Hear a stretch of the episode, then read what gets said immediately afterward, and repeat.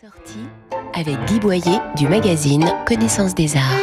Les allégories m'ont toujours fasciné, car il faut savoir décrypter derrière ces images peintes le vrai sens qui s'y cache. Ainsi, de cette femme tenant une croix et un calice, c'est la foi. Celle portant une encre marine, c'est l'espérance. Au XVIIe siècle, pour que les artistes et le public puissent comprendre ces allégories, des manuels d'iconologie circulaient, comme celui de Cesare Ripa. Le château de Sceaux présente actuellement une exposition formidable sur ce sujet complexe.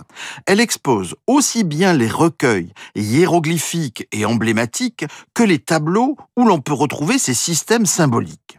Allégorie des cinq sens, vanité, vertus et vices, scènes historiques et religieuses, tout est expliqué jusque dans le moindre détail.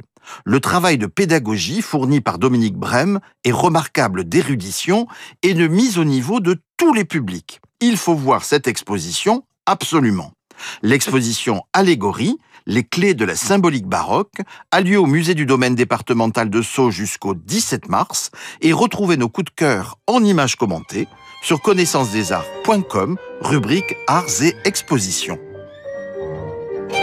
Retrouvez toute l'actualité culturelle dans le magazine Connaissance des Arts, disponible chaque mois chez votre.